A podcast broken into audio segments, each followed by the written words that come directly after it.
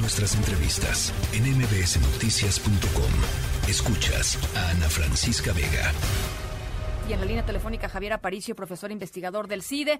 Eh, con lo que sabemos hasta el momento, Javier, eh, ¿cómo ves esto aprobado? Evidentemente será analizado en el Senado, eh, ya, ya platicaremos sobre ello, pero la, la, forma y el fondo de lo aprobado, Javier. Claro, no, pues sin duda, yo creo que es una reforma preocupante digo, apenas apenas estoy revisando lo que pues viene, porque se reforman cientos de artículos. Es una reforma mayor a la ley de partidos, a la ley de, procedimientos electorales y, también a la ley de medios de impugnación. Entonces, digamos, no es la cirugía mayor de una reforma constitucional, esa, esa batalla parece que se salvó, pero pero en, en, cuanto al régimen legal sí cambian muchas cosas. Yo yo diría que sí preocupa la parte de la forma, ¿no? Este, eh, es muy importante que las reglas electorales cuenten con el consenso de las fuerzas políticas. Entonces, aplicar un mayoriteo así como el madruguete eh, que, hemos visto en, tiempos que pensábamos ya pasados, creo que sí preocupa.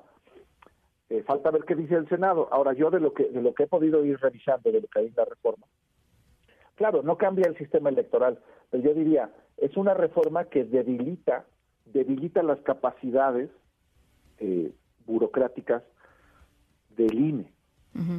¿no? Entonces, digamos, se, desaparecen algunas áreas importantes del INE, este, se debilita el área de fiscalización, eh, lo que es la estructura permanente, el servicio profesional electoral desaparece para pasar a, a, unos eh, órganos eh, pues de, carácter más, más temporal. por otro lado, cambian, cambian las definiciones de propaganda electoral, se hace una definición más laxa de lo que es la propaganda. Eh, y también se suavizan se suavizan las las sanciones o las eh, sí las, las, multas que, que son sujetas partidos o candidatos también se suavizan. Eh, también hay un intento hay un intento por acotar acotar las facultades de interpretación del tribunal electoral que pues es un tribunal constitucional entonces sí. sí hay muchas cosas que preocupan. Yo diría es mucho de fontanería hay que revisar, hay muchos artículos que se derogan, simplemente desaparecen.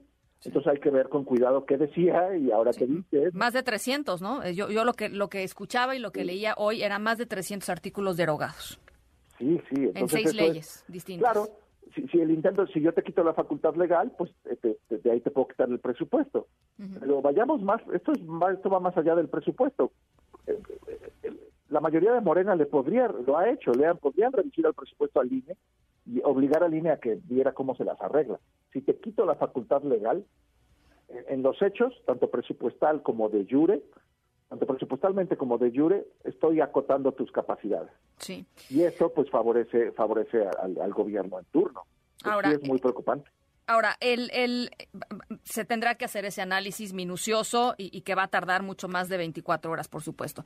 Pero va a pasar al, Senado de la República. El coordinador de Morena ya dijo que la cosa no va a ser igual que en Cámara de Diputados, que ahí sí va a pasar a comisiones y sí se va a debatir. No sabemos qué significa esto, eh, pero por lo pronto esa es la intención del coordinador de Morena. Ahora, de, de lo que se apruebe finalmente, Javier, yo, yo quisiera ir como un poco hacia adelante. Es decir, vienen las dos eh, elecciones del 2023 y por supuesto la elección del 2024. Para el sistema electoral, digamos, reaprender a funcionar con nuevas, nuevas reglas y nuevas leyes, pues supongo que tendrá un impacto este que, que me gustaría conversar contigo, ¿no? No, claro, claro, esta reforma pues no, no aplicaría para Edoméxico Aguila, pero, pero sí aplicaría para la elección presidencial, que es cuando, cuando el órgano electoral se ve, se ve sometido a, a la prueba de estrés máximo, ¿no? Organizar la elección presidencial, la legislativa y todas las elecciones locales. Eso ya está en la ley. Ahora, hacer eso con menos presupuesto, con menos facultades, con menos atribuciones, eh, pues sí, sí, sí va a ser, sí sería muy complicado. Creo que sí está la bolita en el Senado, vamos a ver qué pasa. Después estaría la pista también, la pista de la impugnación ante el Poder Judicial. La mayoría dicen en Morena, no, no, esto sí se sostiene constitucionalmente. Eh, puede ser, pero hay una parte que no. Por ejemplo, el, tema de, ay, ¿cómo se llama? De transferir votos en coalición, que el partido grande le transfiera votos al partido chico.